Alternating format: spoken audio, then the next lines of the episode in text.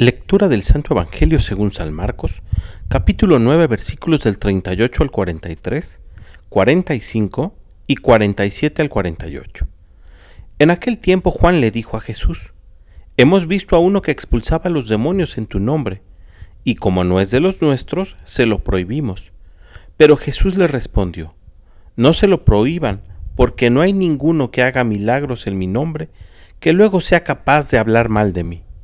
Todo aquel que no está contra nosotros está a nuestro favor. Todo aquel que les dé a beber un vaso de agua por el hecho de que son de Cristo, les aseguro que no se quedará sin recompensa. Al que sea ocasión de pecado para esta gente sencilla que cree en mí, más le valdría que le pusieran al cuello una de esas enormes piedras de molino y lo arrojaran al mar. Si tu mano es ocasión de pecado, córtatela pues más te vale entrar manco en la vida eterna que ir con tus dos manos al lugar del castigo, al fuego que no se apaga. Y si tu pie te es ocasión de pecado, córtatelo, pues más te vale entrar cojo en la vida eterna que con tus dos pies ser arrojado al lugar del castigo.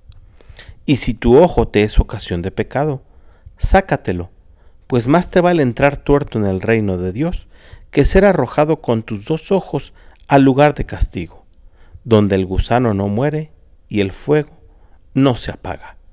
Palabra del Señor. Tanto en la vida ordinaria como en la vida espiritual, siempre nos encontramos con personas que se creen los exclusivos, los que tienen toda la verdad y que después o antes de ellos no hay nadie.